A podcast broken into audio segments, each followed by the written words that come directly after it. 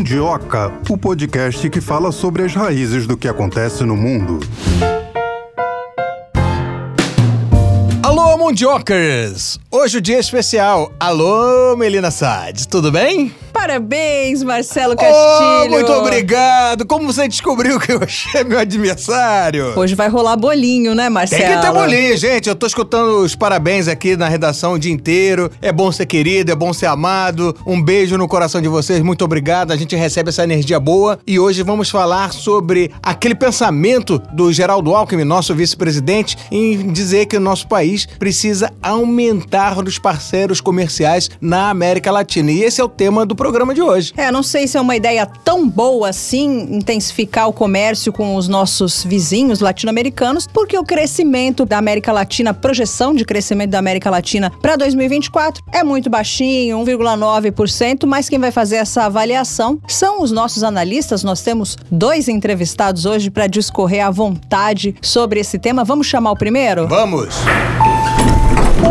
A gente tem o prazer de receber pela primeira vez aqui no Mundioca o professor Renan da Silva, ele que é professor de economia do IBMEC. Seja muito bem-vindo, professor. Eu que agradeço, obrigado pelo convite. É uma satisfação estar aqui com vocês. Professor, o vice-presidente Geraldo Alckmin manifestou o desejo do Brasil intensificar o comércio com outros países da América Latina. Isso é possível e de que forma? Olha, de fato é possível. Isso já é uma vocação do Brasil. Nós temos uma interdependência né, importante, é, por exemplo, com a economia argentina. Então, é claro, nós temos uma parceria é, fundamental, grande, por exemplo, com a Argentina, mas logo no, em segundo plano, logo na segunda posição, nós temos é, um relacionamento intenso, histórico, é, com a economia argentina. Então, naturalmente, quer dizer, é de total interesse do Brasil, né, que a Argentina encontre ali, né, uma a sua recuperação, a estabilidade da sua moeda, que com certeza essa intensificação vai é, acontecer. No entanto, é, é certo, né, imaginar que se existe essa interdependência com a Argentina, isso pode ser estendida, sim, é, para outros é, países, né, dado a dimensão continental do Brasil Brasil, a quantidade de empresas que existe no Brasil. O Brasil tem realmente algum avanço né, em termos de, de tecnologia, além né, da, dos parceiros aqui da América Latina. Então, é natural que o Brasil é, possa explorar muito mais é, esse segmento, principalmente com relação, eu imagino, com relação à indústria e à tecnologia. Professor, esse comércio mais intenso, ele já não poderia estar rolando no âmbito do Mercosul? Olha, é, Poderia sim, tá? Já foi melhor. É, agora, o que a gente tem que avaliar e fazer uma reflexão é que é, os parceiros, né, os vizinhos aí brasileiros, né, precisam é, de criar é, condições melhores, ambientes de negócios mais maduros, né, é, de forma que você tenha uma circulação do capital facilitada. É claro que a gente logo remete à Argentina, porque a Argentina nos últimos anos veio numa forte decadência, que com certeza você tem ali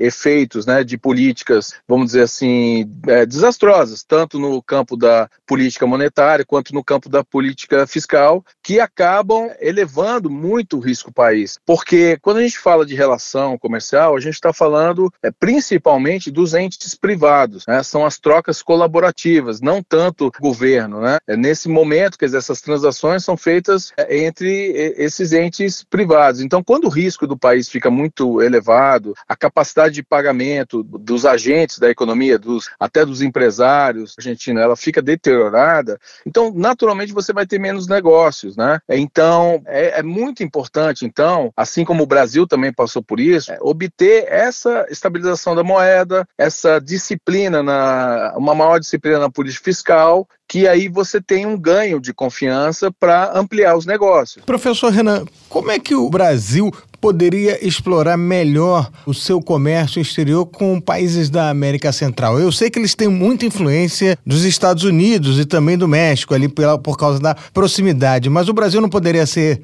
atrativo para eles? Naturalmente sim, tá? Agora, nós também aqui temos que fazer o nosso dever de casa. É, o Brasil tem muitas falhas é, estruturais que podem ser corrigidas. Por exemplo, hoje temos que tudo é ranqueado, tudo você tem estatísticas. Então, o, o Brasil hoje está muito mal ranqueado, por exemplo, no índice de competitividade no índice de inovação, e isso com certeza está atrelado ali a pesquisa e desenvolvimento, é, investimentos de longo prazo para pesquisas e, e desenvolvimento, para você se tornar mais competitivo, né? Porque quando você fala do comércio exterior, seja na América Latina, seja muito fora, você precisa ganhar o mercado, você precisa ganhar a confiança do mercado e você precisa ter produtos de qualidade e bem competitivos. Então aqui é necessário fazer uma revisão de todo esse processo do ensino, né, da educação para o trabalho, para a tecnologia, assim como foi feito, por exemplo, na Coreia a partir dos anos 80, na Coreia do Sul, né, em especial. E outros países ali asiáticos, por exemplo, têm bons exemplos é, a respeito disso. Mas nós precisamos, então, desenvolver novamente essa vocação para a competitividade para que você tenha ganho de mercado. Uh, e nesse ponto o Brasil tem muito uh, a fazer, só que precisamos de regras no campo econômico que facilitem esse processo. Quando o senhor diz melhora na educação, o senhor diz escolas técnicas ou o, ensino superior? Olha, eu diria que em ambos os casos, tá? Uma coisa é consequência da outra. Então é preciso rever esse conceito. Não podemos esquecer né, dos nossos resultados ruins medidos pelo PISA. Isso tem uma consequência de uma, vamos falar, uma ausência, né, uma baixa produtividade no trabalho, no nosso trabalho. Então, é, o, é certo que é, a, a, melhor forma é você corrigir o problema na, na base, né, que por consequência você, é, no ensino superior, você já tem pessoas com uma base mais sólida para ter mais intensidade em busca dessa competitividade. Mas é claro que se eu fosse fazer uma, vamos dizer assim, fosse fazer uma prioridade, eu daria prioridade já para o ensino é, fundamental, e também técnico, que com certeza ia culminar numa, num resultado melhor também no ensino superior. O que nós temos é que, assim, é, é, o Brasil, nós temos mais uma década perdida, ok?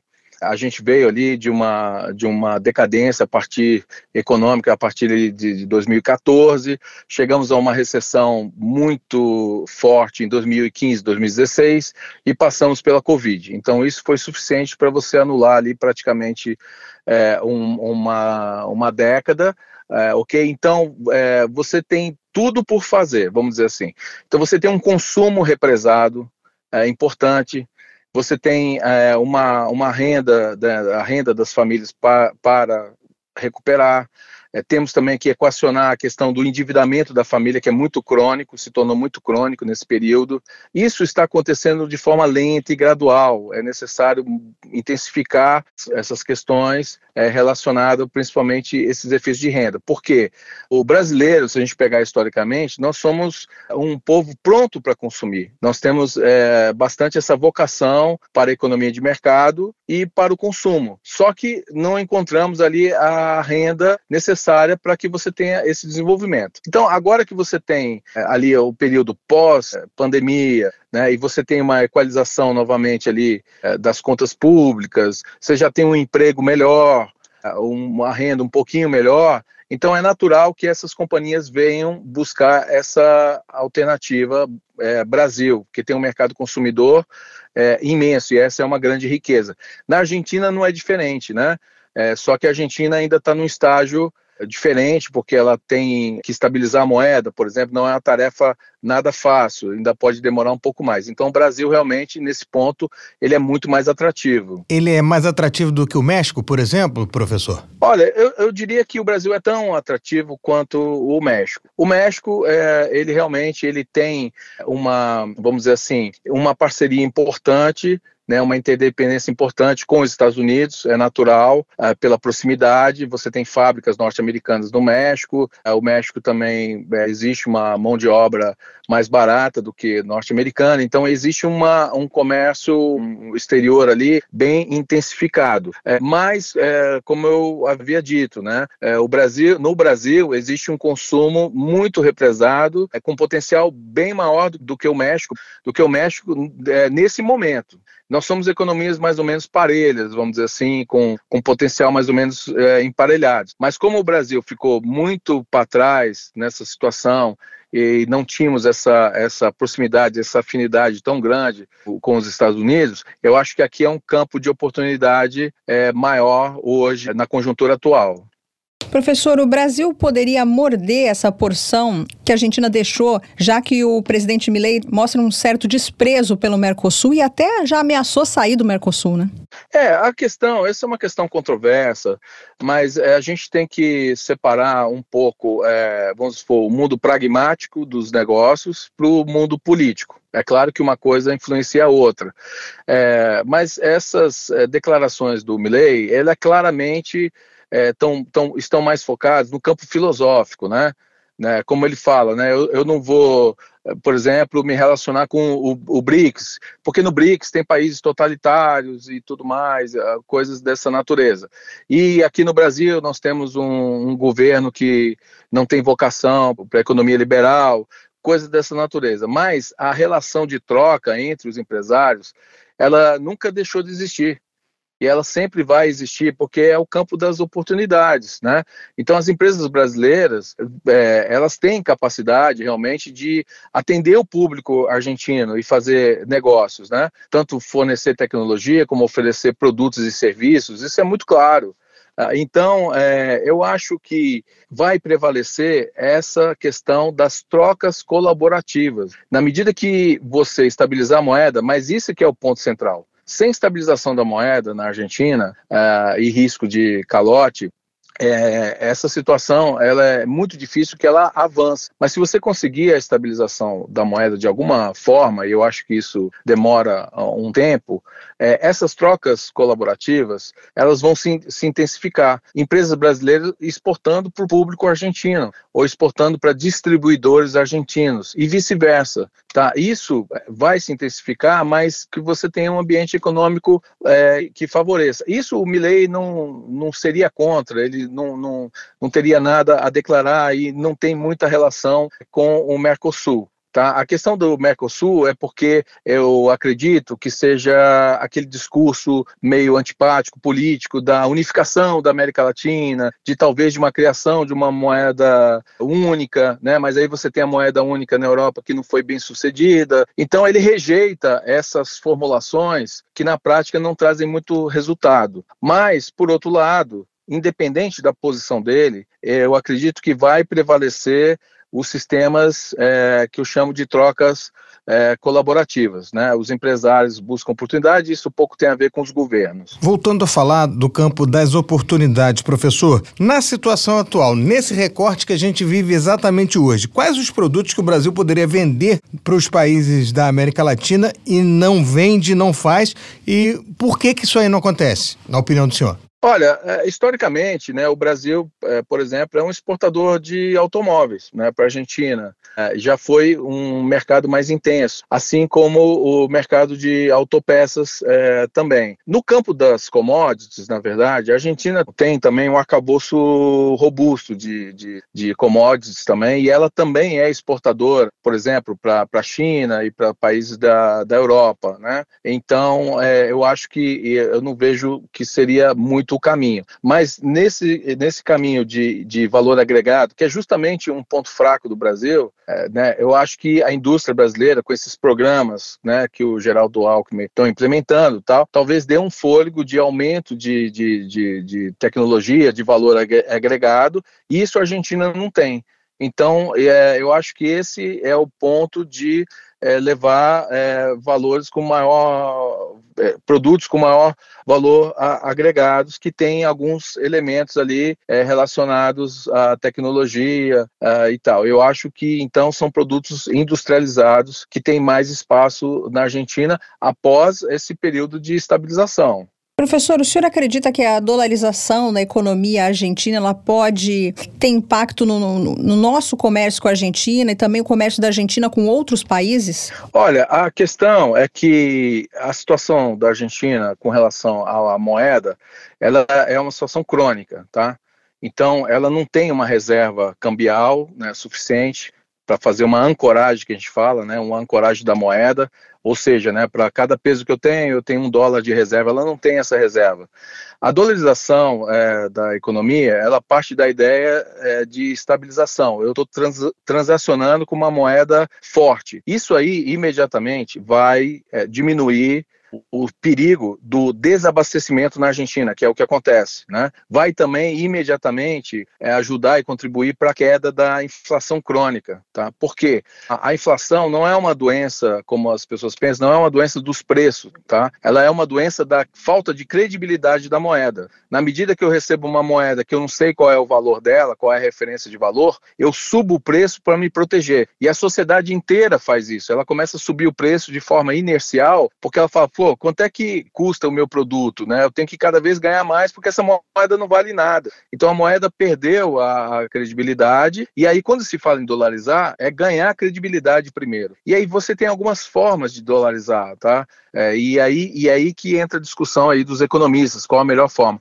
O Brasil parcialmente fez isso lá no Plano Real. O Plano Real era ancorado numa reserva cambial dolarizada. Lembra? Cada um real valia um dólar. É, mas a gente transacionava em real, mas existia um lastro né, da reserva cambial. Na ausência dessa reserva, isso fica um pouco mais complicado para a Argentina, e aí vem outras, é, a necessidade, por exemplo, de aceitar a dolarização, é, a substituição da, da moeda. Mas é, isso é para acabar com o desabastecimento, declinar a inflação e os juros, consequentemente, tá? E aí sim é, você vai arejar melhor a economia. Essa situação vai aumentar a transação, é, a transação de mercadoria entre os países, Brasil e Argentina, inclusive. Então você precisa dessa sensação de estabilidade, porque eu vendo um produto para a Argentina, o que, que eu vou receber de volta? Que moeda eu vou receber? Entendeu? Então, na medida que eu imagino, eu penso que vou receber uma moeda em, é, dolarizada ou o próprio dólar, eu me sinto mais seguro e você vai ter um comércio exterior muito mais intenso. Professor, a gente está conversando aqui e a gente percebe até na nossa conversa essa interdependência com a Argentina. Mas aí eu fico pensando, o Brasil não podia correr atrás do Chile, correr atrás da Colômbia, correr atrás do Peru, correr a, atrás de outros países que possam suprir em parte, claro que não tudo, mas em parte, o que o Brasil deixa de fornecer à Argentina? Sim, de fato é, é, poderia, né? É, e como eu te falei, mas também é, depende também desse ambiente é, econômico também do, dos pares, né? É, no Chile é uma economia um, um, tanto mais estabilizada, que tem muito potencial e é um país até que eu diria com as contas bem mais equilibradas que o próprio Brasil. Então, é como eu falei, como é que você é, ganha esse mercado? Como, é, como você diz, né? Nós não poderíamos ir até lá Sim, a gente tem que intensificar, mas, por exemplo, uma coisa que, por exemplo, é, nós precisamos aqui é, é, uma adequação, por exemplo, dos nossos impostos para transformar a nossa indústria, a nossa produção mais, mais competitiva. É, então, é, certo que, é, por exemplo, alguns países têm tributação, impostos mais altos que o, que o Brasil, mas o Brasil tem renda muito baixa, então, nossos impostos não são adequados é, para a nossa renda. Por isso, nós temos uma economia informal é, muito grande, que são 39% da, da economia é informal. É porque, então, assim, vale a pena cobrar tantos impostos e não conseguir receber os impostos e empurrar as pessoas para a economia informal? Não vale a pena. Então, quando você fizer uma adequação dessa, dessa fórmula, você vai ser tão competitivo que você vai conseguir entrar com produtos interessantes para esses países. Então, como eu falo, o Brasil tem que fazer o dever de casa de se tornar competitivo. A própria China fez isso até para até equacionar a questão da, da, pobreza e da fome, né? Há 30 anos atrás, assim como a Coreia também veio fazendo isso. A, a, aí temos problemas à parte, que a China é totalitária, tudo bem. Mas aqui nós temos esse problema crônico. Agora, vamos lá. Como é que eu abaixo o imposto, no caso? Não tem outra saída. Você precisa diminuir a máquina pública, você precisa gastar menos. Eu preciso abrir mão de arrecadação para baixar os impostos. Depois você vai arrecadar muito mais. Mas hoje a gente vê, então, por exemplo, o governo muito distante desse discurso de cortar gastos. Ao contrário, ele quer, é, realmente, ele acaba reforçando situações de que o Estado é a solução para tudo. É a vocação desse governo, é o perfil dele, né? Sempre foi. É, diferente de, de outros, outros governos. Mas esse governo, ele coloca o Estado como um indutor da, da economia e acaba se tornando uma máquina muito cara, muito elevada. A consequência disso é o quê? Eu não posso baixar a arrecadação, eu tenho que manter os impostos altos. Os impostos no final do governo Fernando Henrique eram 18%, hoje chegam a 34%. Então, essa e, e estrangulou a economia. E agora, como é que fazer, como que nós podemos fazer o caminho ao inverso? Então, tem que redimensionar essa situação e aí você vai ganhar muito mercado, não só a América Latina. Professor, acho que assim, a, a, frase da sua entrevista, até anotei aqui, a grande frase é essa aí: nossos impostos não são adequados à nossa renda. Aí o senhor já falou, né, de, de, do perfil desse governo. E aquela pergunta impossível, né, que eu vou perguntar para o senhor: qual que é a receita de bolo que o governo tinha que fazer? É, de que maneira, o senhor já falou, cortar, é, mas é, cortar onde? Sim. Olha, nós temos ali na, nas, nas despesas públicas, nós temos um, um grupo que é a despesa obrigatória, que ela é muito pesada para o Estado, extremamente pesada e inibe qualquer tipo de investimento até por parte do governo. É, são justamente as despesas com previdência ainda são crônicas, e isso tem que ser equacionado. As despesas do administrativo também são muito elevadas. Então, lá, Previdência é mais ou menos 55% das despesas. O administrativo, mais ou menos 20% das despesas. Aí você já tem 75%. Aí você vem outros benefícios, né? O LOAS, é, o Bolsa Família, que não é tanto é, o problema, mas também acaba pesando. Entre outros, você tem ali que 95% das despesas do governo é obrigatório para essas despesas. É como se o governo governo fosse apenas um pagador de boleto, e se não pagar, qualquer governo vai ser impeachmentado, porque é obrigatório. O que está anulado que não é obrigatório? É, são os investimentos, né, como por exemplo o PAC, e, e, a educação. A educação já consome na faixa de 3 e poucos por cento das despesas, que é muito pouco, né, ela é discricionária, e você tem o restante ali de investimento, que é quase nada. Então você tem 95% das despesas no Brasil travadas, é um peso muito, muito elevado. Sem falar que toda vez que você já perceberam que toda vez que falta recurso para o governo, ele corta da educação em todos os governos, porque é onde não é obrigatório. Deveria ser justamente ao contrário. O discricionário, educação, deveria estar do lado obrigatório. E o administrativo, que você às vezes tem muita ineficiência, devia estar no discricionário, aonde você pode reduzir o custo. Então, é, essa, essa, esse 95% ali de despesas obrigatórias, ele é muito é, mais elevado do que a média mundial. Então, ali que você encontra a gordura para baixar, mas precisa coragem para baixar, porque você vai enfrentar pontos de resistência ali muito fortes de, de grupos e agentes que, é, que vivem realmente é, em atendimento ao próprio governo. Ah, e isso, por exemplo, é, o governo nem toca nesse assunto, porque é, politicamente é, é, muito arriscado. Você pode queimar né, muito ali capital político é, tentando corrigir as coisas. Esse que, esse que é o ponto. O que, que o senhor acha da taxação das grandes fortunas? Como foi oferecido pelo governo? E recebeu resistência também. Olha, é, eu acho que é, é importante, além de você, é, além de que você precisa achar um ponto de equilíbrio ali, né, no cômputo, você precisa baixar o imposto, você também precisa equacionar algumas coisas, tá? Então, é, eles procuraram taxar os fundos exclusivos, né, que, que são mais privilegiados. Tá? Mas eu, eu não vejo isso como um problema, o principal problema. Não é esse o, o principal problema. O principal, é, realmente, por exemplo, esses dias nós tivemos aí a remuneração da, do ICMS dos estados era, era o piso ali de 17%, alguns estados já estão cobrando 22%. Só o estado, não é só a federação. Então isso não era muita coisa e tudo passa pelo reequilíbrio é, do estado, não só das grandes fortunas. Eu diria que a grande fortuna ele é uma parcela. É, existe uma formação ali de opinião que isso é tão relevante, não é tão relevante. Se você fizer a conta, isso representa muito pouco do, do todo, né? Agora vamos imaginar na questão do custo das empresas. As taxas de empréstimo do BNDES são subsidiadas, são todas subsidiadas. Para elas serem subsidiadas, e, e, ali são grandes empresas que pegam esses empréstimos, alguém está pagando a diferença. Então a sociedade, quer dizer, as pessoas menos é, favorecidas estão pagando um imposto alto para você poder ter o BNDES emprestando a taxas subsidiadas. Então não era melhor todo mundo pagar de uma forma mais equacionada e mais justa, e aí você não teria tanto esse problema com a, ali com as grandes fortunas. Então, assim, eu acho que deve se buscar justiça no campo tributário e pode se equacionar. Mas existem é, alguns pontos ali de atenção. É, hoje, até hoje, eu não entendo muito bem, por exemplo, fundos de pensão de entidades é, fechadas é, não pagam impostos. Há, há, muitos anos eles não pagam impostos, entendeu? Então eles têm um, têm um benefício, têm a aposentadoria complementar e são é uma poupança ali de trilhão de reais que quando vai para o mercado financeiro aplicar essa poupança desses grupos eles não pagam imposto, entendeu? Então é um grande que eu vejo é um grande gargalo, assim como tem outras coisas que podem ser questionáveis. Então assim é, é, me parece que a, a, taxar a grande fortuna ele é, é importante, mas ele é, vamos supor assim, um pouco mais é, é emblemático, sabe? Ele é um pouco mais, é, vamos dizer assim, é, é, mais conceitual, mais filosófico, né? De eu estou taxando os ricos, né? Mas na verdade o pobre que tá, que põe todo o seu dinheiro no consumo ali imediato no supermercado, ele tem um imposto é, muito elevado, muito cruel, que é o imposto sobre o consumo. Professor, o Brasil anunciou o novo programa de aceleração de crescimento de 1 trilhão e 700 bilhões de reais para tudo, né? Principalmente infraestrutura. Se o senhor pudesse administrar esse dinheiro, onde o senhor colocaria?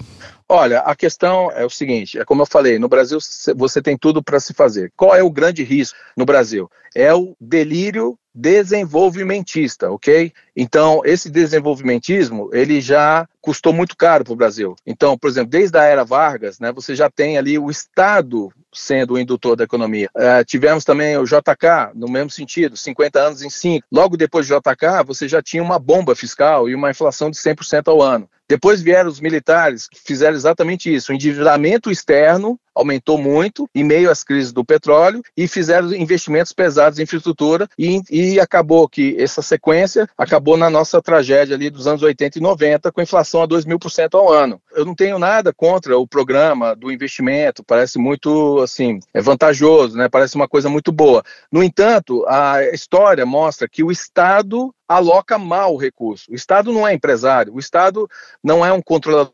temporário, ele não é de um só. Então, é, é, esse papel é um papel típico do segmento privado. Então, você com juros mais baixos, com impostos mais baixos, você tem sobras na renda das famílias que depositam os dinheiros nos bancos, que fazem esses investimentos com controle de risco adequado. O Estado não tem que correr esse risco, correndo o risco de quebrar. O Estado tem que ser perene, sustentável. Então, o investimento ele é muito bem-vindo, mas a gente já tem experiências e também no primeiro governo e segundo governo Lula também, com relação ao PAC também, de muito má alocação desses recursos que depois você não tem um, o retorno. E aí você não tem um retorno, você volta de novo lá para a base com as contas desequilibradas cada vez mais. Então, assim, nessa janela de curto prazo, tudo bem, é ótimo e você tem muita coisa para fazer e para investir. Só que na janela de longo prazo, os maus resultados do governo, por ele não ser um ente especialista, privado, acabam às vezes gerando muitos traumas. Tá certo. A gente conversou com o professor Renan da Silva, professor de economia do IBMEC. Foi um prazer tê-lo aqui conosco pela primeira vez no Mundioca, professor. Muito obrigado, eu que agradeço o convite. Foi muito boa a participação. Primeira vez e eu espero que haja uma segunda, uma terceira, quarta. Sempre vamos te chamar, tá bom, professor? Um abraço. Outro grande abraço e eu fico à disposição de vocês. Obrigado, professor. Tchau, tchau. Tchau, tchau. É aquilo que eu falo. Brasil e Argentina, a rivalidade tem que ser só no campo de futebol mesmo, porque no campo comercial, os dois têm que andar unidos, porque um precisa do outro. É, diga isso pro Milei, ou pro cachorro do Milei, ou pro pessoal é. lá da Argentina. Enquanto a gente faz essa brincadeirinha, vamos chamar o segundo entrevistado. Agora! A gente tem o prazer de conversar mais uma vez aqui no Mundioca com o professor Andrew Trauman, professor de História das Relações Internacionais no Unicuritiba Curitiba e coordenador da pós-graduação em Geopolítica da Ásia na PUC Paraná. Tudo bem, professor? Tudo bem, bom dia, boa tarde, boa noite para quem está nos ouvindo. Professor Andrew, a gente começa esse bate-papo com a pergunta: por que, que o Brasil não desenvolveu todo o seu potencial de comércio exterior com os vizinhos latino-americanos? Olha, essa é uma pergunta de um milhão de dólares, né? Essa pergunta, na verdade, ela tem uma série de razões. As razões principais que eu atribuo são problemas estruturais mesmo, da América Latina de uma forma geral, mas da América do Sul em especial, né? Nós somos uma região em que existem vários obstáculos naturais, é, nós somos uma região com dificuldade de escoamento de produção, isso dificultou muito a integração do Mercosul. É, o Brasil, por exemplo, é um país que historicamente ele sempre apostou muito mais no modal rodoviário, né? E por isso que nós somos tão dependentes assim é, da gasolina, por isso que o choque do petróleo nos anos 70 nos atingiu tanto, por isso que cada aumento da gasolina gera tanta agitação social e tudo, é porque nós praticamente não utilizamos o modal ferroviário, como é utilizado em outros países, tá? É, alguns nossos vizinhos, como Chile e Bolívia, até utilizam, mas geralmente é mais para o transporte de pessoas do que para o transporte de cargas. Nós não temos estradas em bons estados, então, assim, ferrovias e tudo isso, então, tudo é, é, essa questão toda do comércio e a questão do transporte, eu creio que seja essencial, sabe? Então, existe a dificuldade do, do transporte, existem florestas entre os países, existem cordilheiras entre os países, países. Então, tudo isso acaba dificultando, além de escolhas naturais né, do, do, do Brasil e da própria Argentina, de Chile, etc., de preferir direcionar suas exportações para os países do hemisfério norte. Então, existe uma tendência, apesar de nós termos um comércio muito intenso com a Argentina, que a gente vai falar hoje, é, a gente tende a priorizar mais é, América do Norte e, e, Europa como, como parcerias comerciais. Isso se estende também aos nossos vizinhos. Então, eu diria que é uma questão realmente de infraestrutura, de falta de integração long é, de transporte para o escoamento da produção entre os países. O vice-presidente Geraldo Alckmin, ele manifestou esse desejo de aumentar o comércio exterior com os nossos países vizinhos. Então, esse desejo dele vai ficar só no campo do desejo. No campo do desejo mesmo, sem se concretizar, o senhor acredita? É, eu acredito que você pode é, aumentar sim a, a, exportação, mas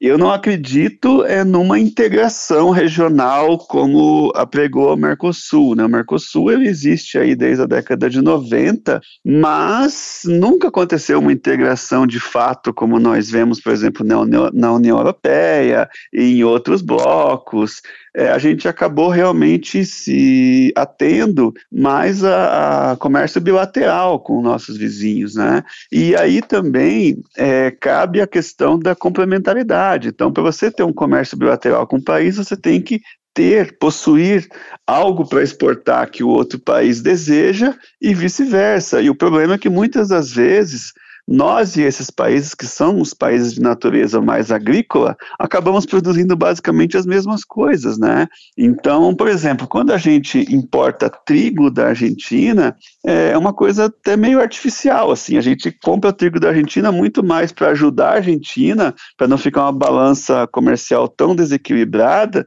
do que qualquer outra coisa, porque a gente vai, a gente exporta mais produtos industrializados do que importa produtos industrializados deles. Então, acaba acaba sendo uma coisa um pouco, vamos dizer, entre aspas, é, forçada. Então existe também essa questão da falta de complementaridade. Professor, até que ponto a questão política, né, já que o senhor colocou que o Mercosul ainda não teve todo o potencial dele para decolar, até que ponto a questão política, onde a gente vê muita alternância de governos nos países, e alternância, quando eu digo de governos, é alternância de mentalidade, um vai mais para a esquerda, outro vai mais para a direita, isso daí atrapalha. É, porque, na verdade, a alternância de poder é muito bem-vinda.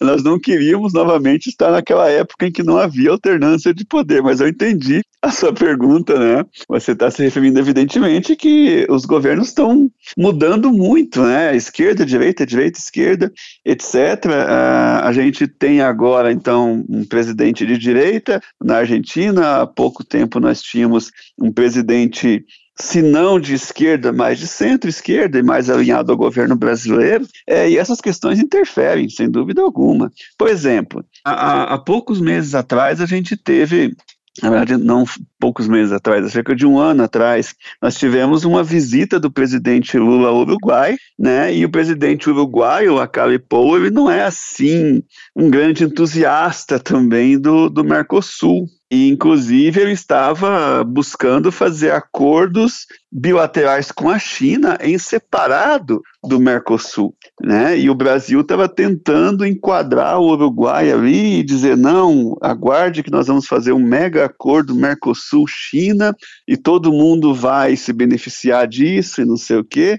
Mas nós temos sempre essa, essa questão, né? Agora nós temos também um presidente de esquerda é, no Chile, só que nós não temos assim uma relação tão próxima com o Chile e, e fora isso o Chile vive uma série de problemas internos, né? Teve a questão da tentativa de uma nova constituição no Chile, que meio que paralisou o governo por cerca de um ano. Então, assim, é, os nossos vizinhos estão passando por sérios problemas de instabilidade, digamos assim, né? Quase tivemos uma invasão da Guiana pela Venezuela, uma guerra civil no Equador. É, a situação na, na região nos últimos tempos não está muito fácil para a gente. Quem dera a gente pudesse simplesmente falar em comércio, não é? Tá, tá meio difícil ultimamente isso. Pelo que o senhor falou, acho que o senhor não acredita muito no Mercosul, né? Assim como o presidente da Argentina, que já ameaçou várias vezes abandonar o barco. O que, que seria do, do Mercosul se a Argentina decidisse sair de uma hora para outra?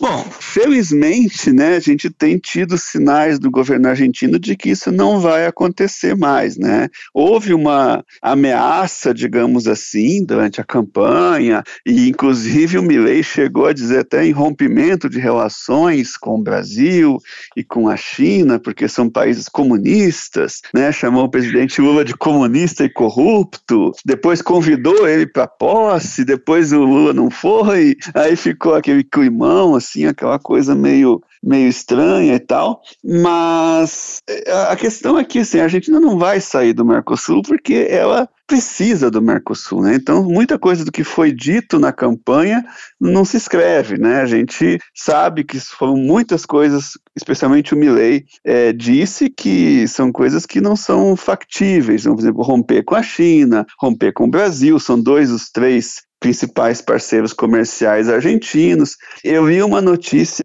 de que o, o ministro o Luiz Caputo, né, ele disse que, que a Argentina conta com o Brasil para sua recuperação econômica, é, e que inclusive é, existem vários setores da economia argentina que estariam abertos para o investimento brasileiro, como por exemplo a mineração, a tecnologia e a infraestrutura.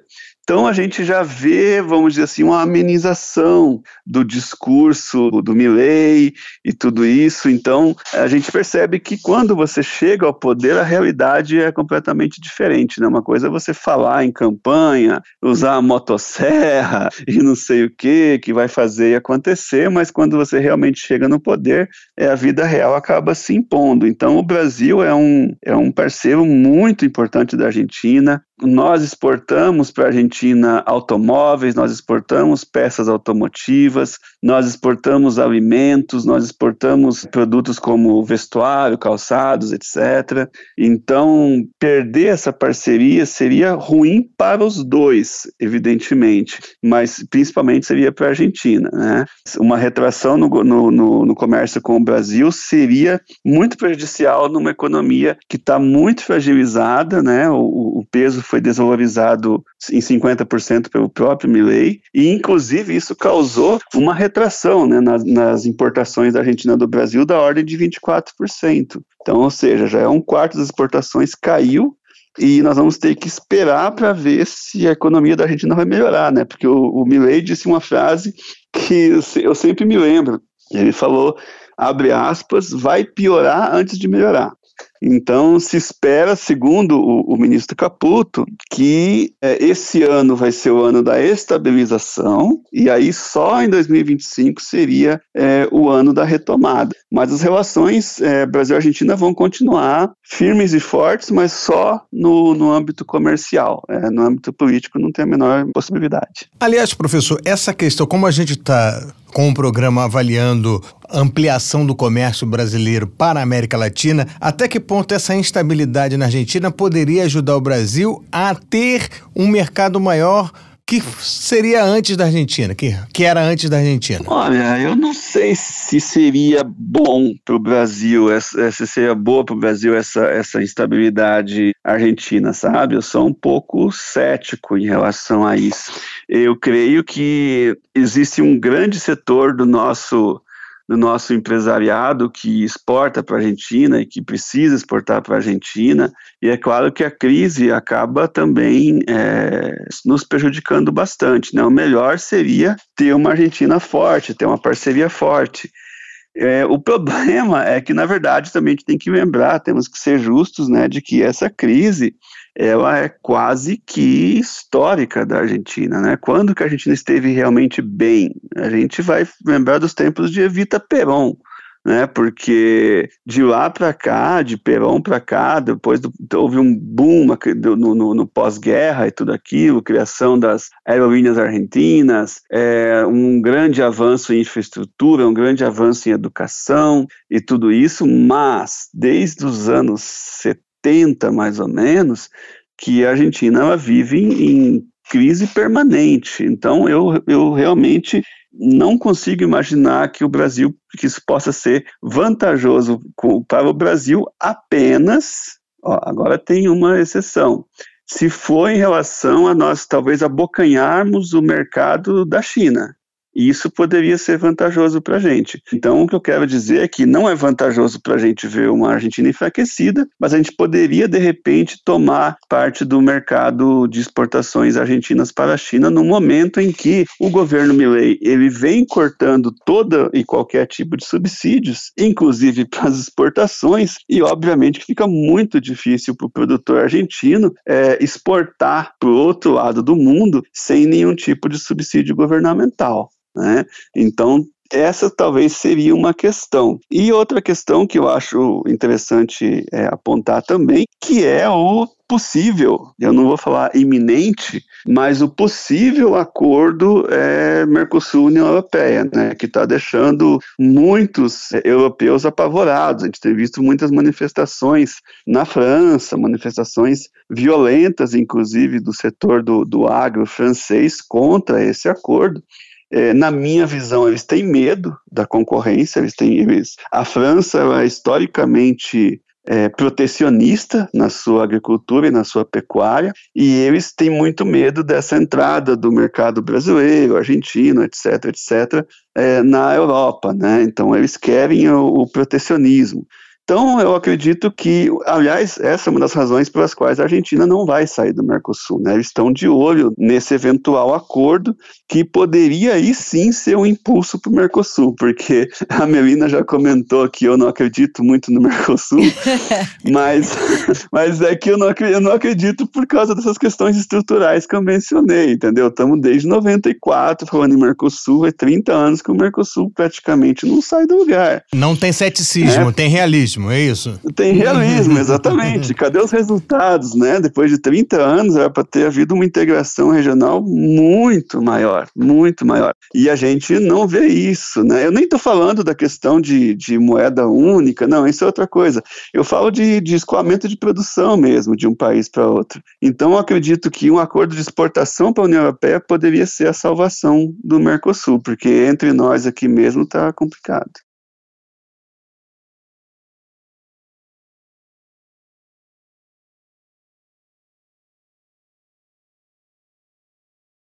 A despeito dessa sua falta de fé no Mercosul e na integração regional, professor, uhum. é, não seria melhor o Brasil mirar num comércio com outros países que não aqui os nossos vizinhos? Até porque a previsão, a projeção de crescimento para a América Latina para esse ano é tão baixinha, né? Acredito que seja 1,9%.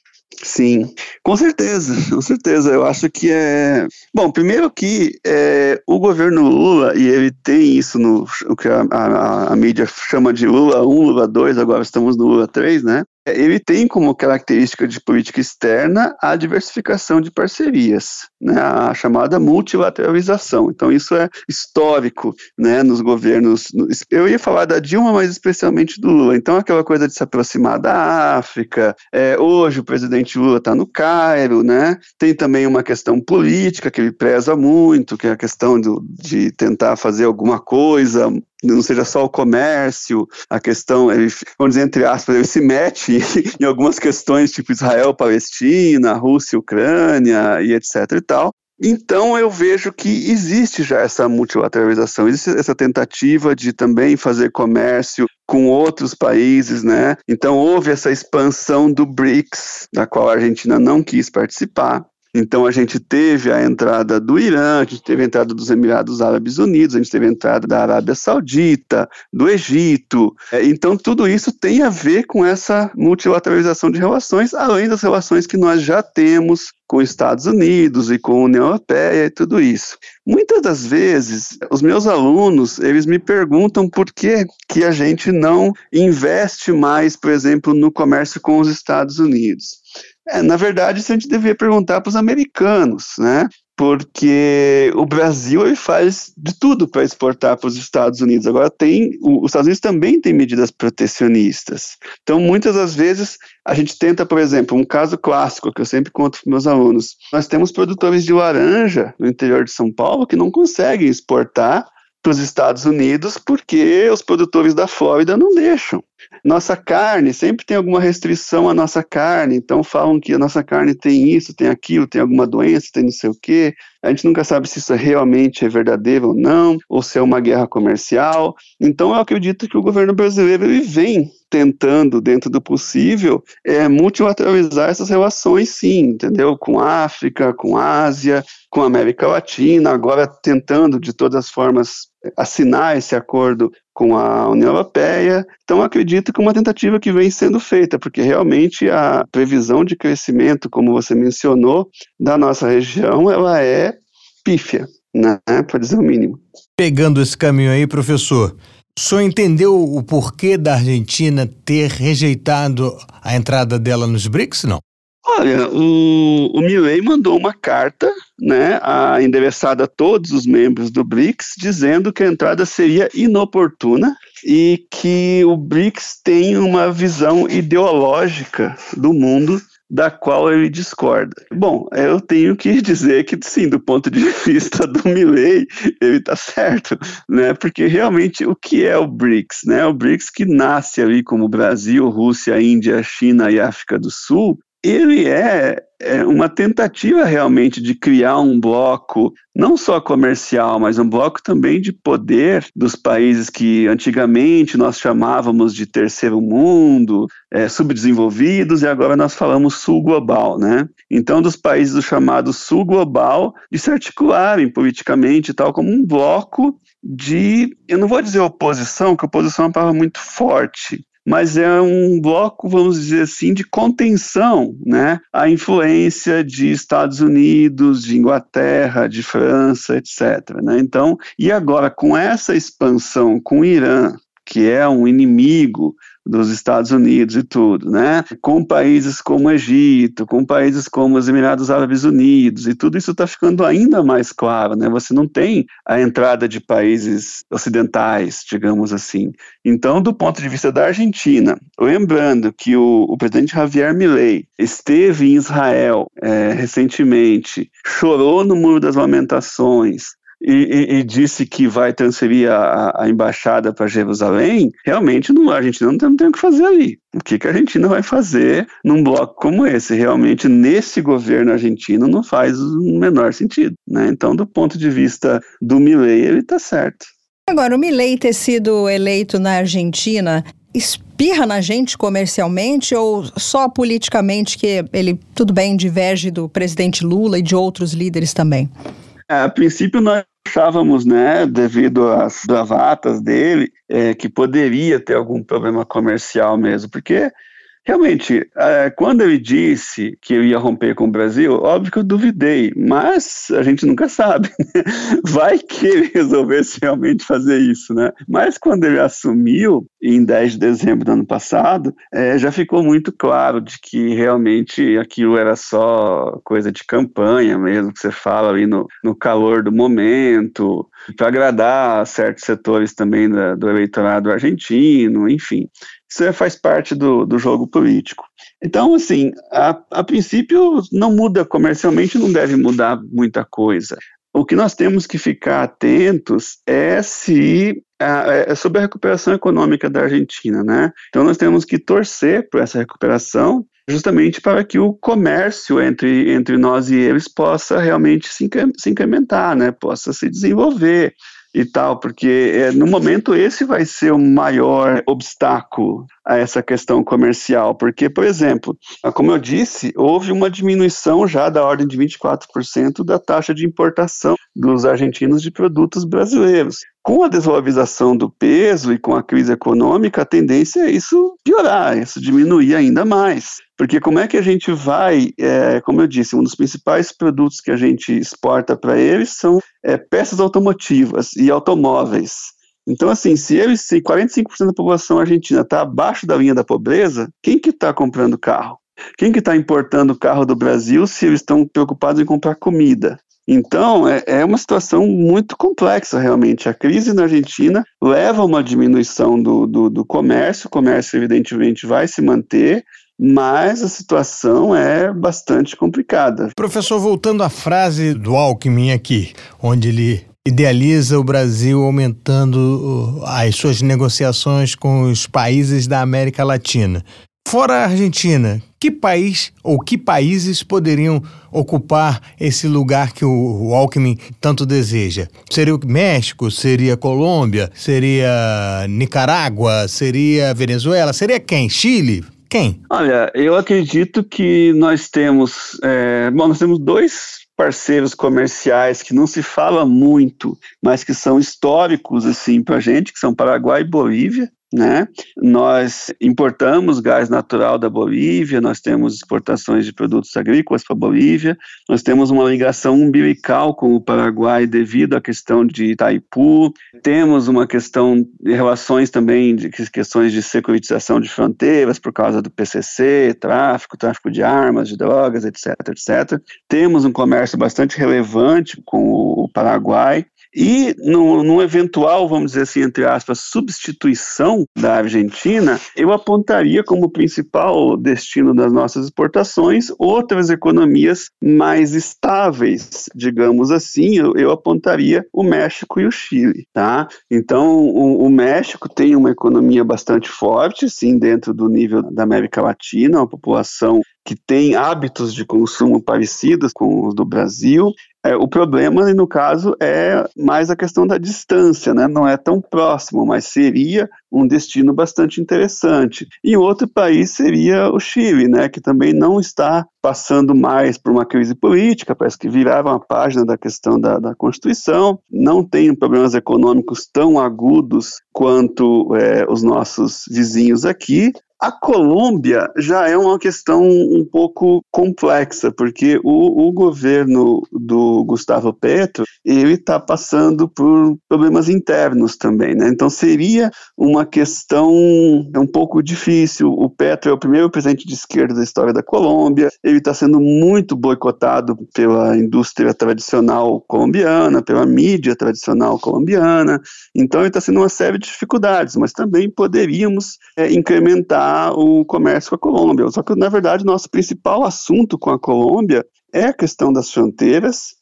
e é o, algumas, tem algumas discordâncias entre o presidente Petro e o presidente Lula, porque o presidente Lula ele é aquele presidente meio, como é que eu vou dizer, meio à moda antiga, meio desenvolvimentista, indústria, petróleo, etc e tal, e o Petro, ele tem uma preocupação maior com questões ambientais.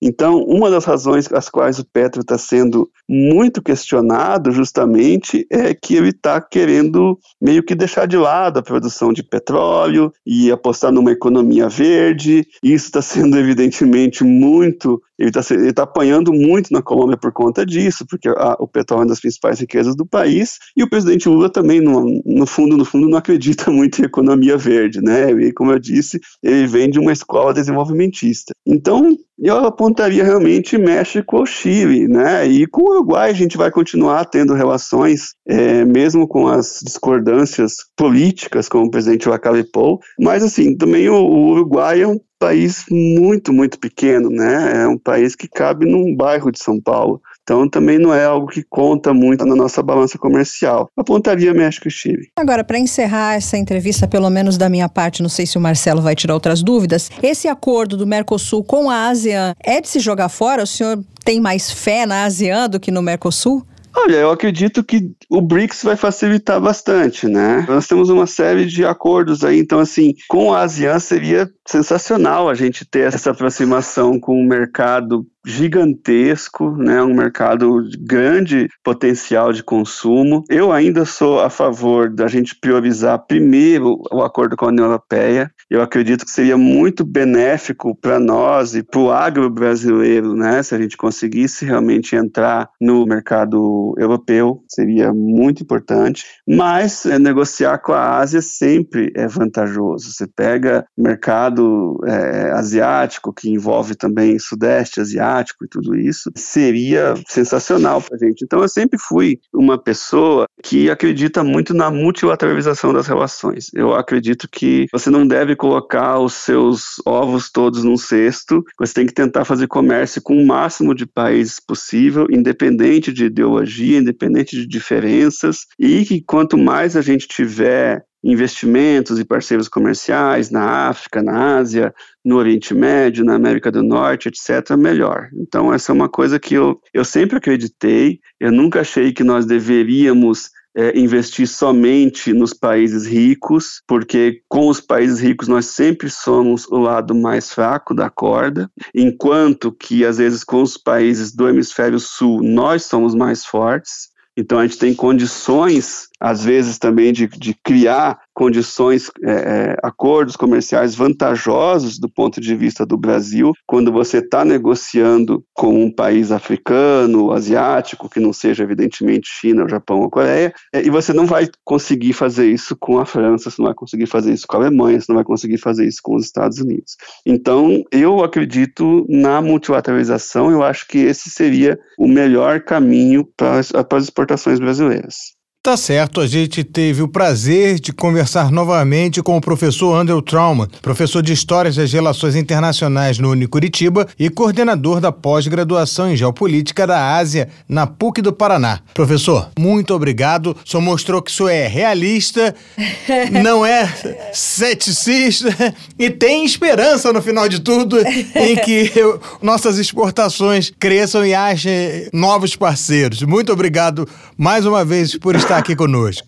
Eu que agradeço, eu que agradeço, estou sempre à disposição, é sempre um prazer participar do Mundioca e quando vocês quiserem é, é só chamar. A gente sempre quer. Um abraço, tchau, tchau. Um abraço, tchau. professor. Um abraço, tchau, tchau. Sabe o que, que vai ter também? Além do meu parabéns? Bolo de chocolate que eu fiz para você. Também, fora isso, o Mundo Bizarro. Mundo Bizarro. Melina, na semana passada eu lembro que você contou a história do veterano de guerra que estava dando uma de João sem braço. Na verdade, não era João sem braço, era João sem perna, que ele era cadeirante, né? Era sim. Então, e aí a gente falou no, no final de tudo, né? Que a malandragem internacional tem um 71 de tudo quanto é nacionalidade. Uhum. Escuta só: um turista britânico simulou o próprio sequestro para poder prolongar suas férias no famoso balneário de Pattaya, na Tailândia, afirmou a polícia do lugar nesta última semana. Ian Rob Day, de 48 anos, forjou o crime a fim de receber o resgate e continuar curtindo o paraíso tailandês com os amigos. O caso começou quando parentes de Ian receberam imagens fortes do britânico espancado e machucado. Olha que loucura! E alertaram a polícia local. Na investigação, os policiais descobriram a farsa. O turista estava no hotel da cidade participando de uma festa regada a drogas, segundo contou o jornal local. Pattaya já foi uma pacata vila costeira, mas nas últimas décadas se transformou num destino conhecido pelo turismo sexual, onde as mulheres e transexuais locais se sustentam oferecendo sexo, especialmente a europeus. Britânicos são os clientes mais comuns e episódios de violência reunindo turistas não são raros. O que acontece em bares, casas noturnas para adultos e casas de massagens é o motivo pelo qual Pattaya é a mais famosa e porque foi apelidada de Cidade do Pecado e porque a maioria dos homens querem visitá-la pela primeira vez, escreveu o britânico Darren, que é casado com uma tailandesa e que mantém um blog sobre esse balneário. A duas horas a leste de Bangkok, a capital tailandesa, Pattaya ganhou reputação de obscena na época da Guerra do Vietnã, quando soldados americanos se dirigiam ao balneário para curtir as suas folgas com sexo, bebidas e drogas. Começava ali uma era de má fama e incidentes envolvendo até a máfia local, como em abril de 2017, quando o turista britânico Christopher Andrew Lader, que tinha 31 anos, morreu ao cair de uma varanda de um apartamento em uma pousada na orla de Pattaya, depois de uma noite de diversão. Eu lembro desse caso, por incrível que pareça, eu lembro desse caso. E a polícia concluiu que ele estava doidão e que não houve crime. Agora, esse turista mandar mensagem para a família, fingindo, né, que tinha apanhado, que estava sequestrado para curtir a noitada e a gandaia, é muita cara de pau, né? Eu acho mau caratismo. Também, o mau caratismo é internacional. E tenho dito. e esse foi mais um Mundo Bizarro. Mundo Bizarro. Olha, foi ótimo. Hoje os holofotes estão em cima do Marcelo. Beijos, beijos, beijos. Obrigado, Quantos obrigado, aninhos, obrigado. Marcelo? Alguns, muito obrigado. 5.4. Ah. Motor Tá potentíssimo. bem, tá bem. Motor potente aí. Corpinho de 5.3 tá Ô, bacana, tá, tá, legal. bacana. Tirando, tirando que não presta, né? Não fica Sobra nada. Mas vamos ao que presta, que é o arroba mundioca com K no Twitter, arroba mundioca.podcast. Curta, comente, compartilhe. Não esqueça de espalhar o Mundioca por aí pra gente alcançar outras pessoas. E até uma próxima. Até logo, pessoal. Tchau, tchau. Mundioca, o podcast que fala sobre as raízes do que acontece no mundo.